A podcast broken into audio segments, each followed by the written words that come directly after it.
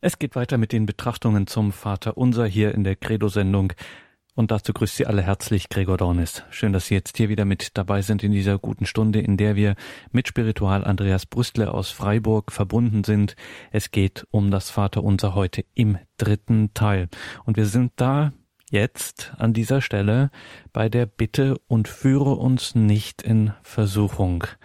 Spiritual Brüssel steigen wir gleich mit dieser schwierigen Frage ein, die auch oft gestellt wird bei dieser Bitte, was bedeutet das? Will Gott denn das? Will Gott uns in Versuchung führen?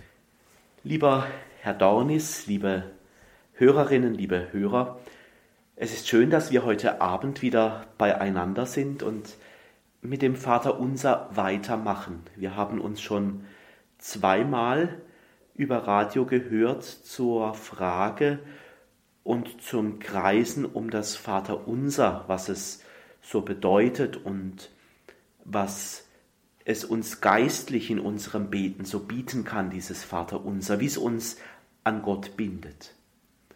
Machen wir heute Abend einfach damit weiter im dritten Teil und ich freue mich, dass Sie dabei sind und dass wir miteinander über Radio diesen geistlichen Abend miteinander haben dürfen. Ja, zur Frage und führe uns nicht in Versuchung. Will Gott uns in Versuchung führen? Äh, nein, es ist keine Bitte, dass uns Gott in Versuchung führt, das, was wir da im Vater unser beten, sondern damit ist eher die Bitte verbunden, dass wir nicht in Versuchung geraten. Oder Anders formuliert nochmal, es ist die Bitte, dass wir einer Versuchung nicht erliegen. Denn das Vaterunser will uns ja frei machen. Das Vaterunser ist ja ein, ein Gebet, das uns in die größere Freiheit zu Gott führen will. Und auch in dieser Bitte geht es also um Befreiung. Frei werden. Dass wir nicht in eine Form der Abhängigkeit geraten. Eine Bitte frei zu werden, auch uns von jeglichen Formen von Abhängigkeiten zu lösen. Führe uns nicht in Versuchung. Man kann es nochmal anders sagen, es geht um die Kraft der Unterscheidung. Eine Kraft der Unterscheidung, den Weg mit Gott zu finden. Es ist also eine Bitte auch, wo, wo wir darum bitten, etwas zu finden, eine Findungsbitte, so möchte ich es einmal sagen, eine Findungsbitte, eine Bitte, dass wir die Entscheidungen, die Gott für uns zugedacht hat, die zu uns passen, wovon wir uns einfach nicht abbringen lassen wollen, dass wir diesen Weg gehen können. Eine Bitte, die sich einschwingt in einen guten Lebensweg, wo wo Gott und Mensch ganz eng zueinander finden und führe uns nicht in Versuchung. Origenes, der hat zum Beispiel einmal gesagt und darüber nachgedacht, wenn er an das Vaterunser denkt, dass Gott uns das Gute nicht aufzwingen möchte. Wir sind ja freie Wesen. Auch die Versuchung hat ihr Gutes, sagt dieser Origenes. Nicht in Versuchung geraten zu wollen, das kann ja auch ein Ansporn sein. Gott darum zu bitten, führe uns nicht in Versuchung.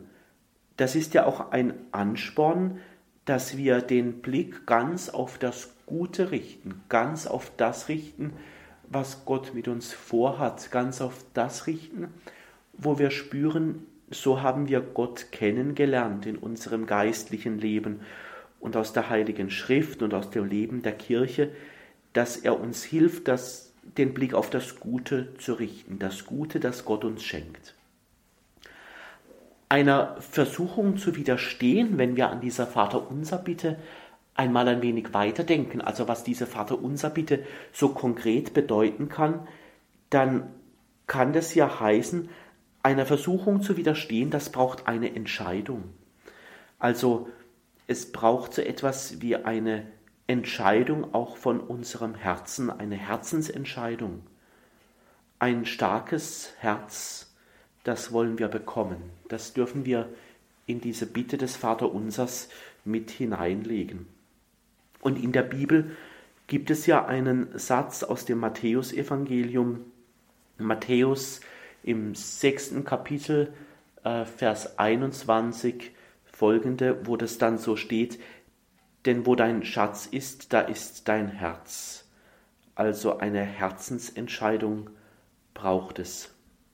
Geistlich gesprochen kann man so sagen, es geht um eine Zustimmung, eine Zustimmung, so zur Seite Gottes zu gehören.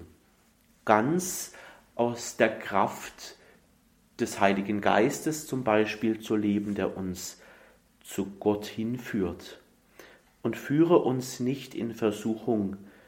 Es ist die Bitte, ja, eine Herzensbitte, halte unser Herz wach für die Gemeinschaft mit dir, guter Gott, dass wir da nicht diesen Versuchungen erliegen, dass wir da nicht vom Weg mit dir abkommen, dass wir uns immer wieder neu inspirieren lassen von dir, Gott, und deinen Wegen.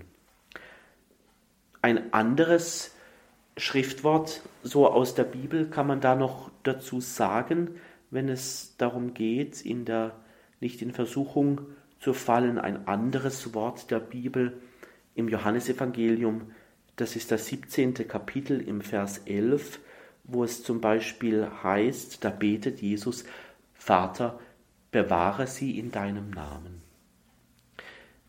Ein altes Wort würde es vielleicht so sagen, es geht um Beharrlichkeit.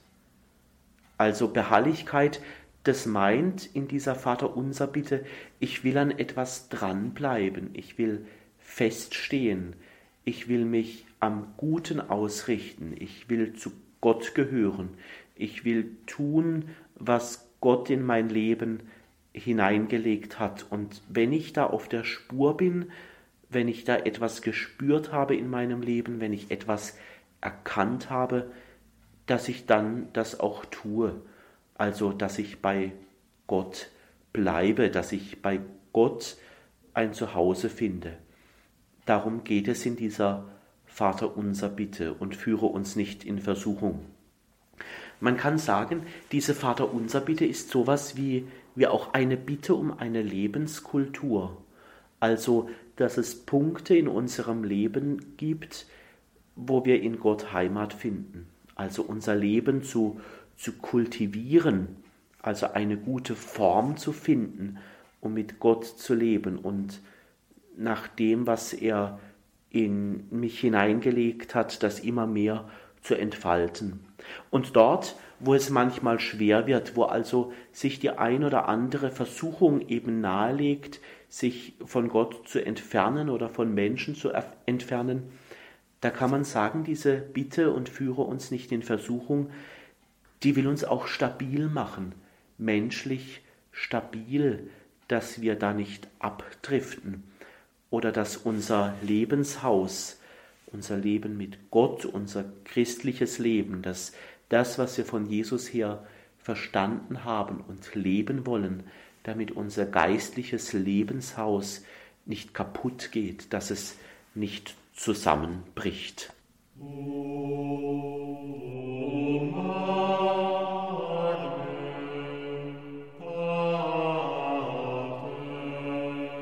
Und da bleibt noch die letzte Bitte übrig, Spiritual Brüssel, sondern erlöse uns von dem Bösen.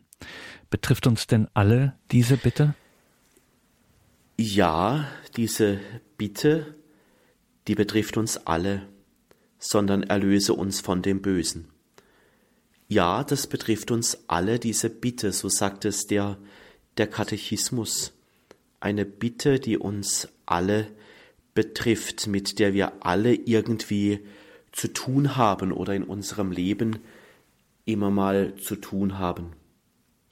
Also es geht da nicht um die Unterscheidung zwischen den Guten oder den bisschen Guten und den Bösen. Es geht also nicht da zu unterscheiden, sondern diese Bitte um Erlösung von dem Bösen, was das, was das Leben hindert, das betrifft alle Menschen, diese Sehnsucht von dem Dunklen, von dem Niederdrückenden, von dem, was von, von Gott so wegzieht, dass, dass wir da befreit werden, sondern erlöse uns von dem Bösen. Im Johannesevangelium im 17. Kapitel, Vers 15, da spricht Jesus ja selber davon. Ich lese ein Stück davon vor. Johannes Evangelium 17. Kapitel, dort heißt es, ich bitte nicht, dass du sie aus der Welt nimmst, sondern dass du sie vor dem Bösen bewahrst. Soweit dieser Satz aus der Bibel.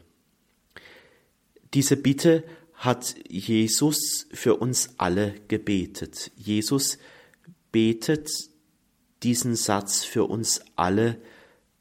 Er spricht mit diesem Satz zum himmlischen Vater und er bittet darum, dass alles, was dem Leben entgegensteht, was das Leben mit Gott schwer macht, dass wir davon befreit werden. Alle sollen davon befreit werden.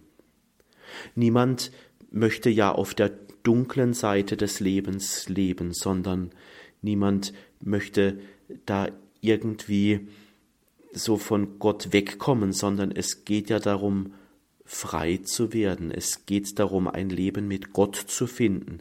Und das, was uns da hindert, das zu überwinden.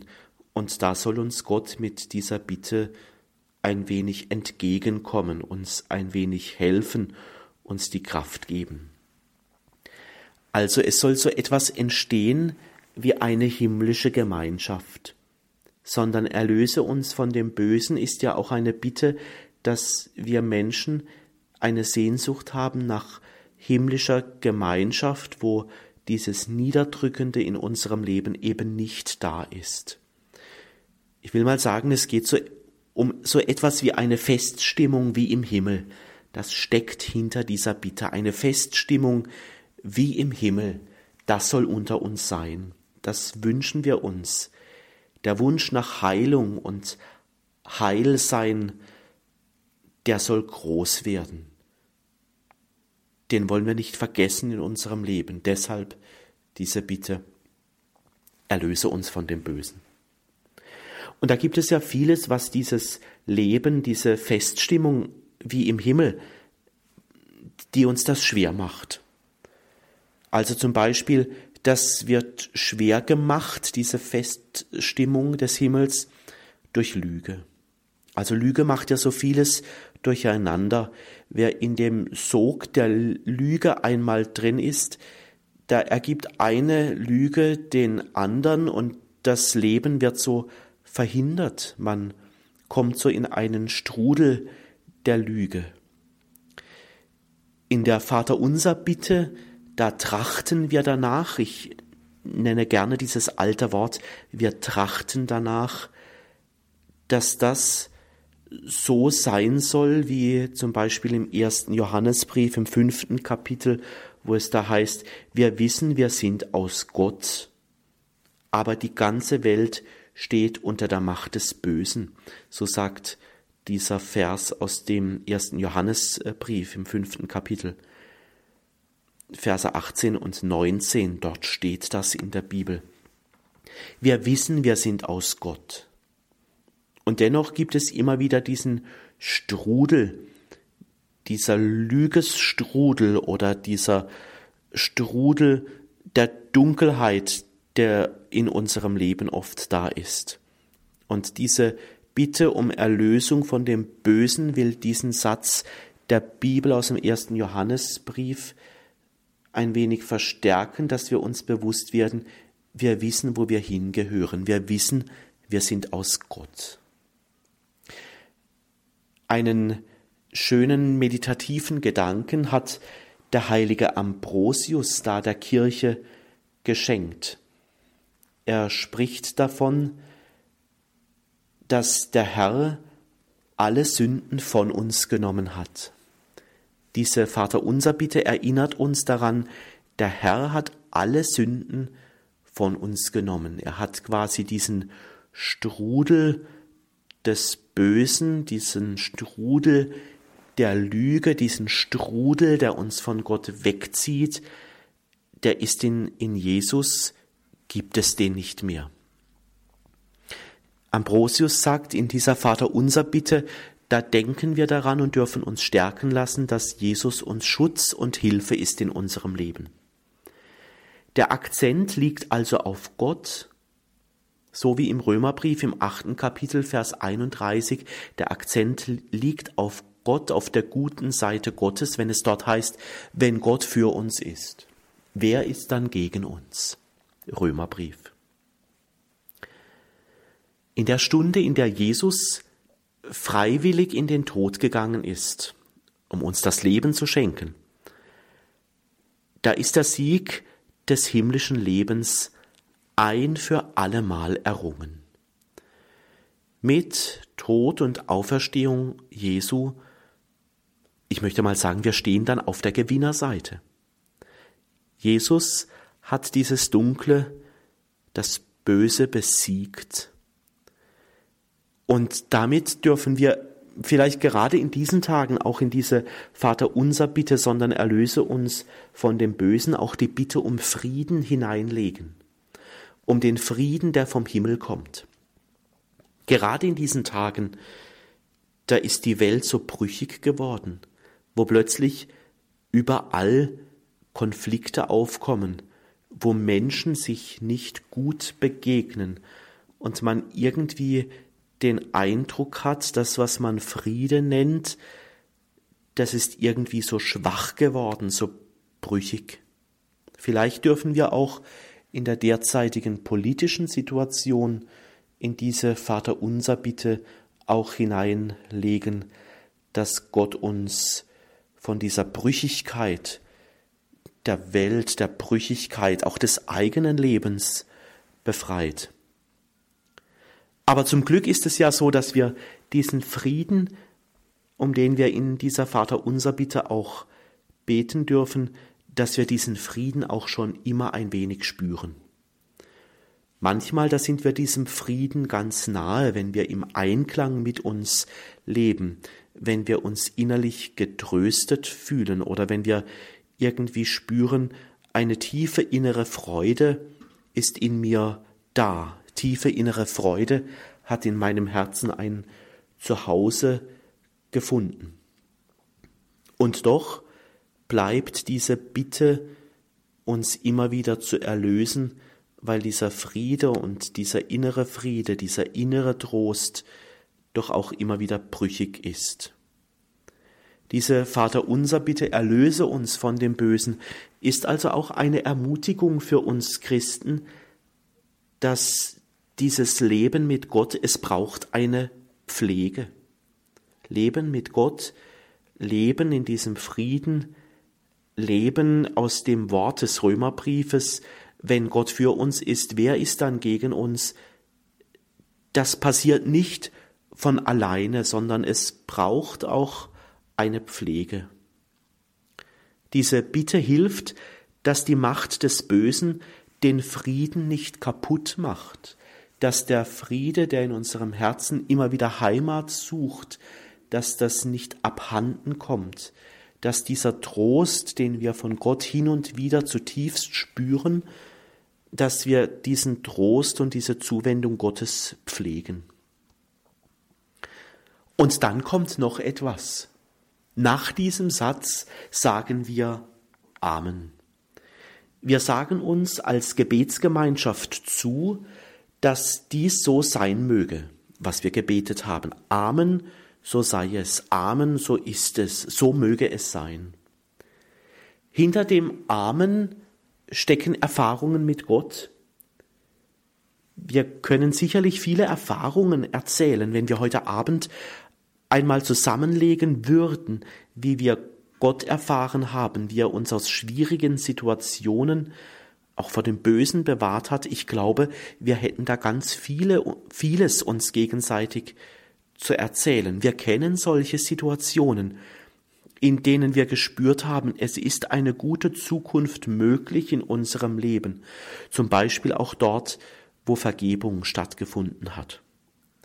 Wir kennen solche Episoden unseres Lebens, in denen wir gespürt haben, dass wir ganz vom Himmel her leben und den Willen Gottes tun.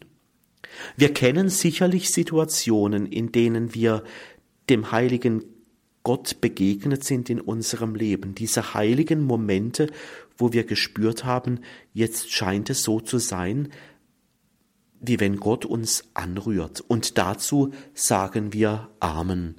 In diese Situationen gehört das Amen ganz hinein. Es ist quasi eine Besiegelung, eine Bestätigung, die nicht aus sich selber kommt, sondern so etwas ist wie eine Reflexion auf ganz viele Erfahrungen, die wir mit Gott gehabt haben und wo wir sagen dürfen, so wie ich Gott erlebt habe, so wie ich diese Lebenssituationen reflektiere, eine Reflexion auf meine Grunderfahrungen des Lebens mache, das sage ich, da hat Gott seine Finger mit im Spiel, dazu sage ich gerne Amen. Unser Beten, unser Leben will zum Amen werden. Also es will glaubhaft, echt und auf Gott ausgerichtet sein. Und dass wir so natürlich nach jedem Gebet, dass wir so sprechen, Amen sagen. Also es besiegeln und sagen, ja Gott, da kann ich auch meine Erfahrungen, die ich mit dir gemacht habe, dazulegen. Das kleine Amen nach jedem Gebet. Aber ich glaube, es gibt auch das große Amen am Ende unseres Lebens. Das Amen, wo wir sagen können, insgesamt in meinem Leben, da war Gott da und guter Gott, ich danke dir dafür und dass wir dann vielleicht am Ende unseres Lebens auch einmal das große Amen sprechen dürfen. Sie haben eingeschaltet in der Credo-Sendung bei Radio Horeb und Radio Maria. Heute wieder mit Spiritual Andreas Brüstle aus Freiburg im Breisgau. Seine Betrachtungen zum Vater Unser setzen wir heute im dritten Teil fort. Und wenn Sie jetzt gedacht haben, wir sind hier schon fertig, wir sind durch mit allem, nein, wir schauen noch auf den großen Lobpreis. Mit dem geht es ja weiter, denn dein ist das Reich und die Kraft und die Herrlichkeit in Ewigkeit. Amen. Spiritual Brüstle. Ja, liebe Hörerinnen, liebe Hörer, das wird hinter den Worten des Vaterunsers noch mitgebetet dieser Lobpreis, diese Worte, die uns aus der Bibel bekannt sind, da wird noch ein Lobpreis angefügt. Auch in der heiligen Messe kommt ja nach dem Vaterunser noch ein Zwischengebet, der sogenannte Embolismus, so nennt man dieses ganz alte Gebet. Und dann kommt dieser Lobpreis, denn dein ist das Reich und die Kraft und die Herrlichkeit in Ewigkeit. Amen. Dieser Lobpreis, das sind ganz alte Worte. Dieses Gebet, das entstammt aus ganz alten gottesdienstlichen Bräuchen. Das Gebet ist schon ganz alt. Es wird so an das Vaterunser so drangehängt. Die Leute wollten mit den Worten Jesu nicht einfach aufhören, sondern ihn noch einmal Lobpreisen. Diesen Lobpreis nennt man mit anderen Worten auch Doxologie, Lobpreis, großer Lobpreis. Gott soll in den Worten des Herrn groß sein dürfen. Das will dieser Lobpreis, diese Doxologie aussagen. Gott ist groß, gewaltig, schön, majestätisch. Diese Doxologie, dieser Lobpreis, denn dein ist das Reich und die Kraft und die Herrlichkeit in Ewigkeit. Amen. Der entstammt einer ganz alten Gebetstradition unserer Kirche aus dem Frühchristentum. Er stammt aus der Zwölf Apostellehre so nennt man eine Schriftsammlung, so frühchristliche Schriften, so um das erste Jahrhundert. Und das Zweite Vatikanische Konzil hat wieder diesen alten Lobpreis entdeckt. Das Zweite Vatikanische Konzil hat diese alte Gebetstradition gerne wieder aufgegriffen und neu in der Kirche belebt. Also das, was die frühen Christen da gebetet haben, das wurde wieder neu entdeckt. Ein alter, großer Gebetsschatz der Kirche wurde wieder ans Licht gehoben. Die alten Worte, die über all die Jahrhunderte immer noch neu geblieben sind, sie werden jetzt in der Kirche wieder gebetet. Und in diesem Lobpreis, denn dein ist das Reich und die Kraft und die Herrlichkeit, darin lebt eine innere Gewissheit, dass alles aus dem Leben Jesu von Gott umfangen ist. Wie gut, dass wir dieses alte Gebet wieder entdeckt haben.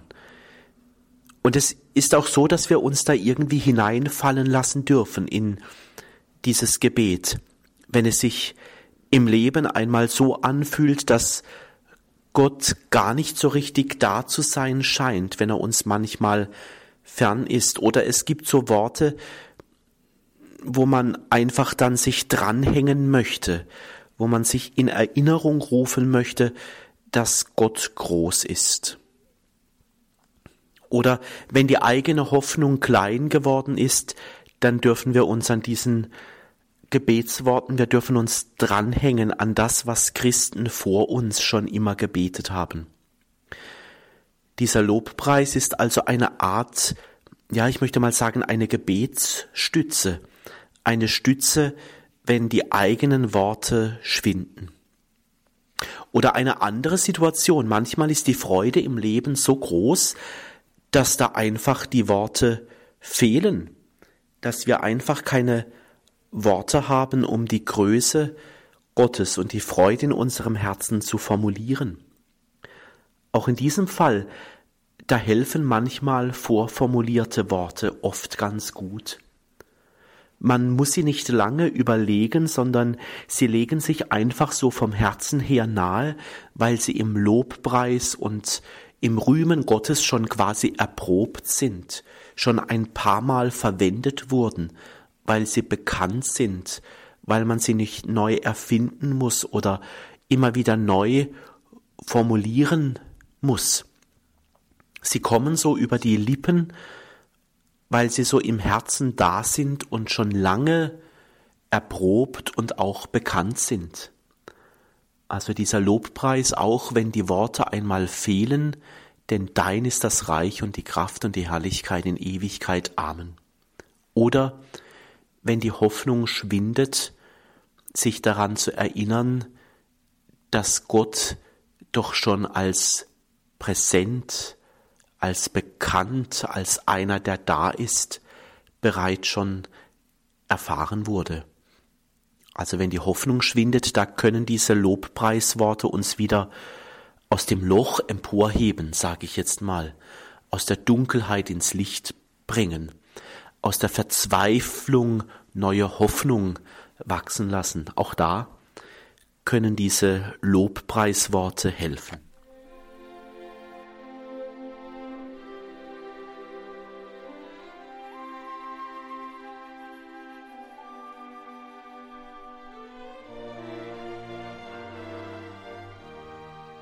Und das, was hier in der Doxologie Spirital Brüstler auftaucht, Reich, Kraft, Herrlichkeit, drei sehr starke Begriffe. Warum kommen die in diesem großen Lobpreis vor? Ja, genau.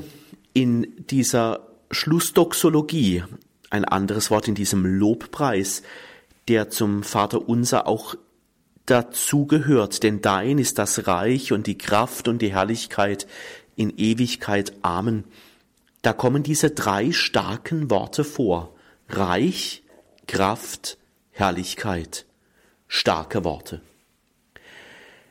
Damit ist das gemeint, was Jesus durch sein Leben, durch seine Art, wie er gelebt hat und wie er sich hingegeben hat an die Menschen und an seinen himmlischen Vater, Reich, Kraft, Herrlichkeit, das möchte Jesus dem himmlischen Vater schenken.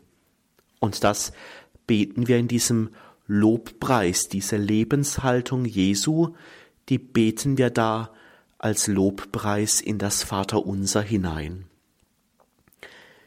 Die Bitte um das Kommen des Reiches Gottes ist ja eine der Bitten des Vaterunsers. Also dein Reich komme, so haben wir in der ersten Sendung dieser Reihe da bereits schon dran gedacht. Darüber haben wir ja schon gesprochen vor einigen Wochen in der ersten Vaterunser Sendung. Gottes Reich soll kommen. Darum geht es auch. Das will Jesus dem himmlischen Vater schenken. Er will da mitmachen, er will alles tun, damit dieses Reich kommt. Und ich glaube auch in unserem Alltag, so wie wir mit Gott leben, wir dürfen da auch ein wenig mitmachen, so auf unsere Weise, dass Gottes frohe Botschaft, dass die Liebe des Herrn und sein Reich immer mehr Kreise zieht. Und dann gibt es da noch das andere Wort, Kraft. Kraft ist ein Wort, ja, da kann man auch sagen, das hat mit Macht zu tun. Der liebende Vatergott, er hat Kraft, er hat Einfluss bekommen im Leben Jesu, weil Jesus sein Herz für den liebenden Vatergott aufgemacht hat und seine Macht ist also nicht die Macht der Waffen und der Gewalt, sondern seine Kraft, seine Macht, die zeigt sich darin, wie er liebt.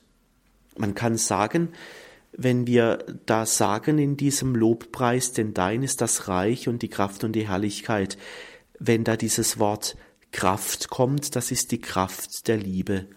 Alles für Liebe. Alles geschieht durch Liebe, alles aus Liebe.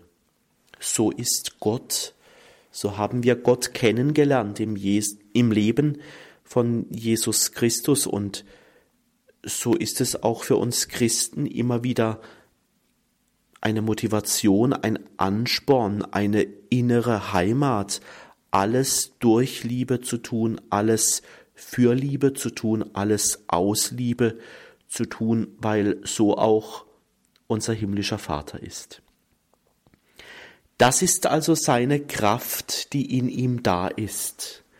Es ist die göttliche Liebeskraft des Vaters, die wir da Lob preisen.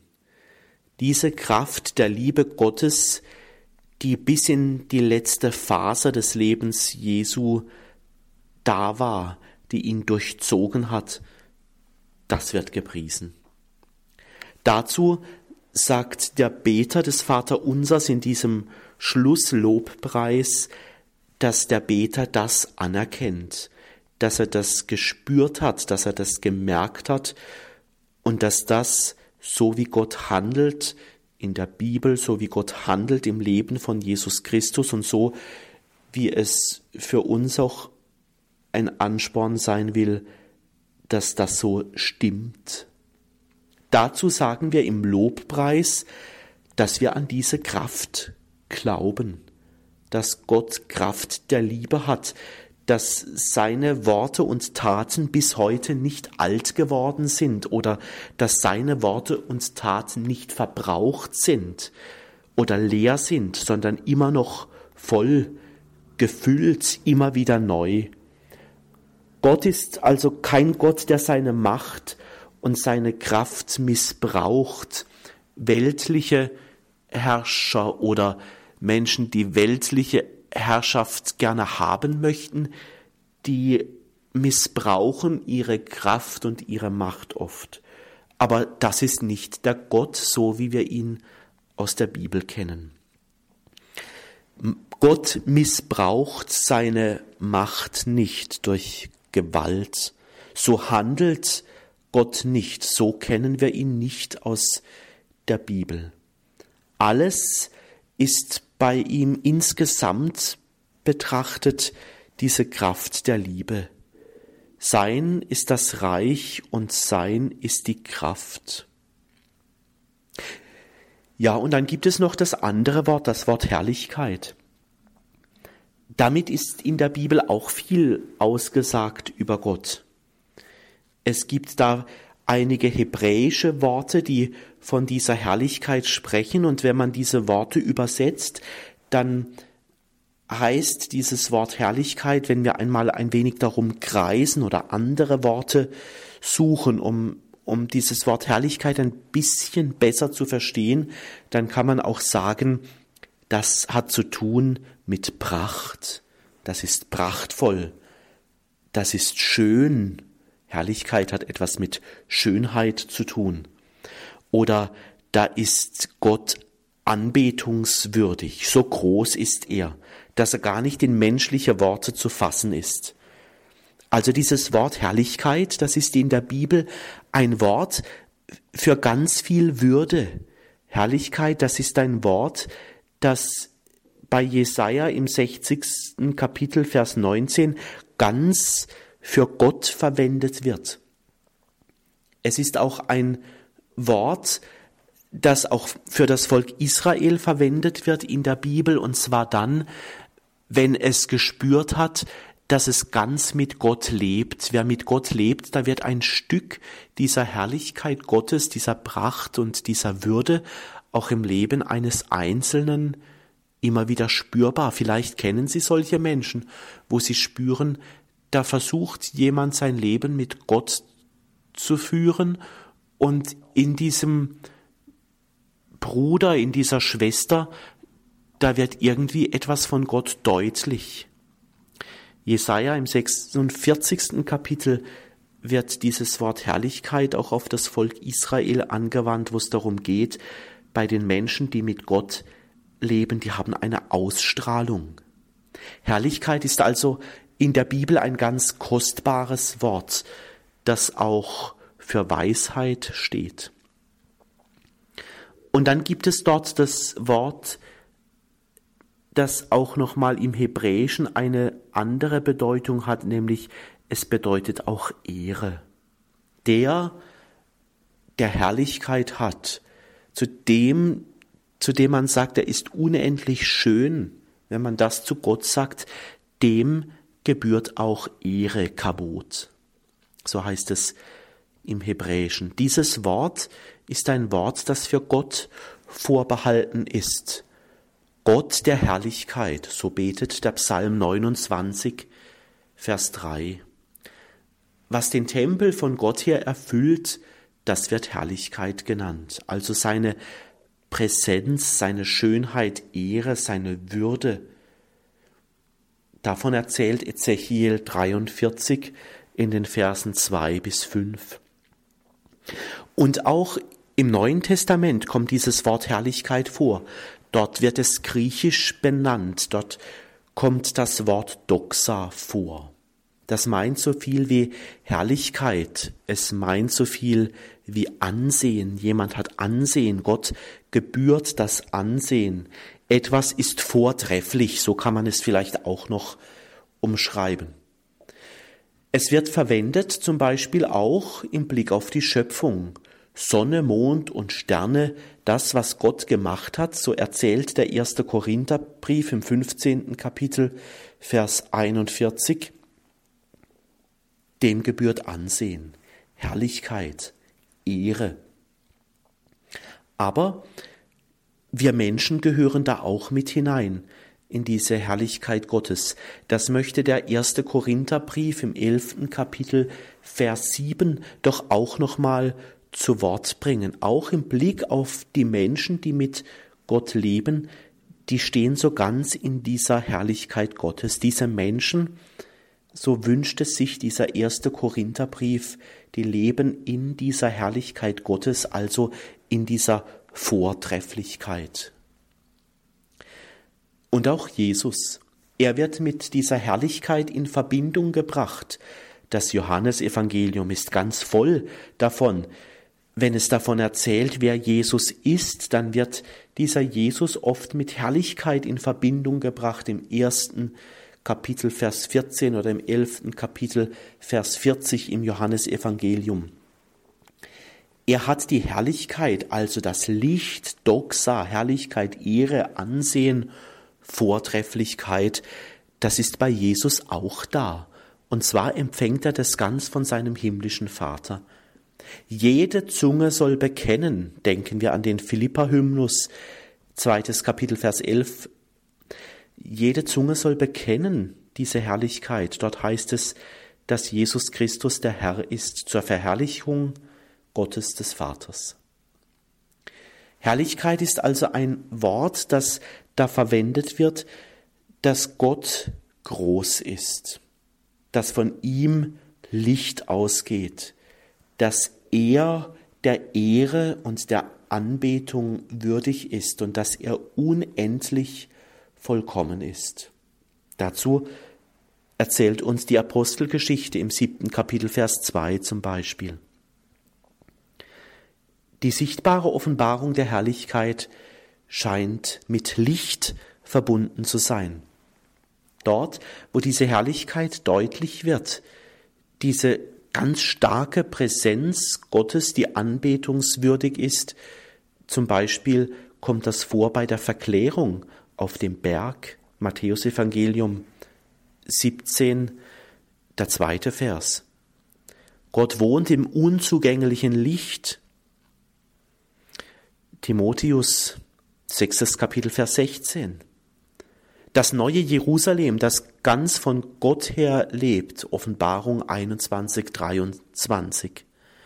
Herrlichkeit hat also auch mit Licht zu tun, mit göttlichem Licht. Oder denken wir an den Saulus, der zum Paulus wird bei dieser Bekehrung, wo dieses starke Licht Gottes da ist und das ihn ganz erfüllt von Gott her. Dieses anbetungswürdige, von Gott her. Auch die Herrlichkeit des Lichtes dieser Doxa, da erzählt die Apostelgeschichte 22 im Vers 11.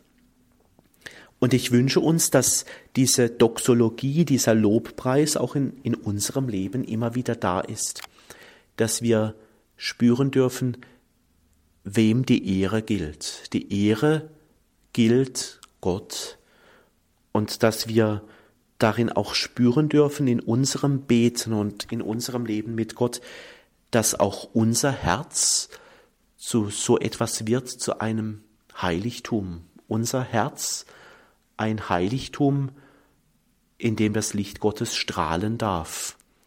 Unser Herz ein Platz für Gott. Das Vater unser Betrachtungen zu diesem Grundgebet hier in der Credo-Sendung mit Spiritual Brüstle heute im dritten und abschließenden Teil. Mein Name ist Gregor Dornis. Schön, dass Sie hier mit dabei sind. Zum Schluss also die große Doxologie und da fehlt noch eine Kleinigkeit, auch da sind wir noch nicht am Ende, es fehlt noch das in Ewigkeit. Das heißt ja, denn dein ist das Reich und die Kraft und die Herrlichkeit in Ewigkeit. Amen. Ja, wenn wir die ganze Doxologie, also diesen ganzen Lobpreis besprechen wollen, dann fehlt tatsächlich noch was, das dürfen wir nicht vergessen, nämlich dieses in Ewigkeit. Das in Ewigkeit kann man auch ganz einfach und ganz knapp vielleicht so sagen, das meint für immer. Also, wenn wir da beten, in Ewigkeit Amen, dann will das heißen für jetzt und für immer. Gott, du für jetzt und für immer. Nicht nur für den Augenblick, sondern für jetzt und für immer, ohne Ende hier und im Himmel. Gott ist ein Gott der Lebenden, nicht der Toten. So sagt das Markus Evangelium im zwölften Kapitel Vers 27. Von diesem Leben bei Gott, also für jetzt und für immer, von diesem Leben bei Gott für jetzt und für immer kennt die Bibel ganz unterschiedliche Arten darüber zu reden. Die Bibel macht es so, dass sie verschiedene Anläufe nimmt, das zu erklären, das zu erschließen, dass wir für jetzt und für immer Gott gehören. Zum Beispiel im Lukasevangelium 16. Kapitel Vers 22, da heißt dieses für jetzt und für immer, wir gehen ein in den Schoß Abrahams. Also eine Verknüpfung des Gott des Lebens vom Alten Testament hergedacht bis in dieses Lukas-Evangelium im Neuen Testament hinein, wo dieser Gott uns als Gott des Lebens vorgestellt wird. Oder dieser Gott für jetzt und für immer in diesem Bild vom Paradies, auch da dieses Bild ganz am Anfang der Heiligen Schrift, aber das dann auch nochmal aufgegriffen wird im Lukas-Evangelium im 23. Kapitel, Vers 43 ist das, wo es darum geht, dass dieses Leben für jetzt und für immer mit diesem Wort, mit diesem Paradies verknüpft wird. Und noch viel mehr in Jesus Christus ist das Leben Gottes endgültig erschienen. Jesus ist Auferstehung und Leben für jetzt und für immer. Auferstehung und Leben. Johannes Evangelium, 11. Kapitel, Vers 25. Ich zähle diese Bibelstellen da gerne immer mit auf, dass wir auch nochmal sehen, wo kommt das in der Bibel vor. Oder bei Johannes im Johannesevangelium im 14. Kapitel, Vers 6, einfach damit wir uns biblisch da ein wenig anreichern. Dort wird von Jesus als dem Auferstandenen auch gesprochen.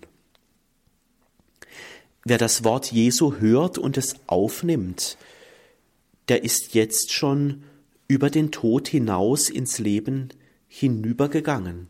Also wer Jesus kennt, der ist in dieses Gebetswort in Ewigkeit für jetzt und für immer also schon mit hineingenommen. Wir beten uns in dieser Schlussdoxologie, in diesem Lobpreis am Ende des Vaterunsers quasi in die Ewigkeit hinein, in das Leben. Auch für Paulus ist das klar im Neuen Testament. Im zweiten Korintherbrief, Kapitel 5, Vers 8, da sagt er, dieses Leben in Ewigkeit, das heißt beim Herrn sein. Das neue Leben ist ganz von Gott her geschenkt und es geht auf ihn hin. So betrachtet Paulus das Leben Jesu. Das ist Glanz, das ist Herrlichkeit, das ist Vortrefflichkeit, das ist Doxa. Gerade eben hatten wir es ja schon davon.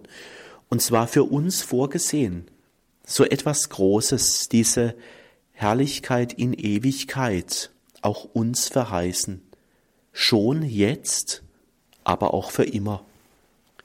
So beschenkt uns Gott. Im Johannesevangelium, da sagt Jesus auch, wer mein Fleisch isst und mein Blut trinkt, hat das ewige Leben. Und ich werde ihn auferwecken am letzten Tag. Soweit dieser Satz aus der Bibel, Johannes Evangelium, sechstes Kapitel, Vers 54. Sie spüren, ich zähle eine Bibelstelle nach der anderen auf, um nur zu zeigen, wie die Bibel Anläufe nimmt und uns dieses Leben beim Herrn zu sein, wie sie uns das beschreiben will. Und auch da in diesem Vers, wer mein Fleisch isst und mein Blut trinkt und so weiter, da wird dieses für immer, das in Ewigkeit, nochmal ganz eng verknüpft mit der Eucharistie.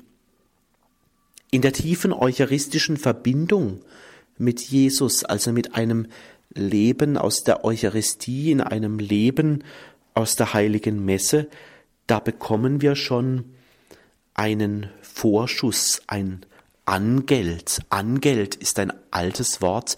Wir bekommen schon etwas, das sich aber später noch so richtig erfüllen wird, was sichtbar werden wird. Diese Herrlichkeit, die ist uns auch schon in der Eucharistie, in der ganz engen, in dieser intimen Verbindung mit Jesus geschenkt. Und schließlich nochmal das Johannesevangelium im elften Kapitel, Vers 25. Wer an ihn glaubt, also wer an Jesus glaubt, wer an ihn glaubt, wird leben. Dieses für jetzt und für immer, auch da ein Hinweis im Johannesevangelium. Ich möchte es mal so sagen, wenn wir dieses in Ewigkeit Amen beten. Wir Menschen, wir sind für die Ewigkeit gedacht. Wir sind für, für die Gemeinschaft mit Gott gedacht. So hat es Gott wohl für uns vorgesehen. Wir sind gemacht, dass wir in den Himmel kommen. Für immer. In Ewigkeit. Und das ist doch ein großes Geschenk. Stellen Sie sich mal vor, in Ihrem Leben und in Ihrem Beten und Ihrem Leben mit Gott, wir sind in der Liebe des dreifaltigen Gottes zu Hause. Und vielleicht können wir im Blick auf unser Leben hier auf Erden so geistlich sagen, ja, heimwärts zum Vater geht unser Weg. Wir sind gedacht, erschaffen für die Ewigkeit zum großen Fest. Gott will uns bei sich haben. Er will mit uns feiern und unser Leben hier auf der Erde heimwärts zum Vater geht unser Weg. Ein großes Geschenk.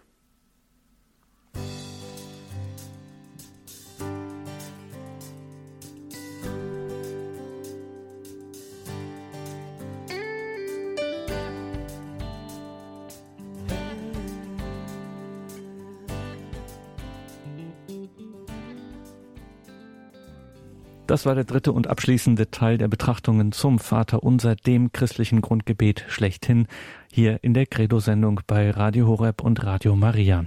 Wir waren verbunden mit Spiritual Andreas Brüstle aus Freiburg im Breisgau.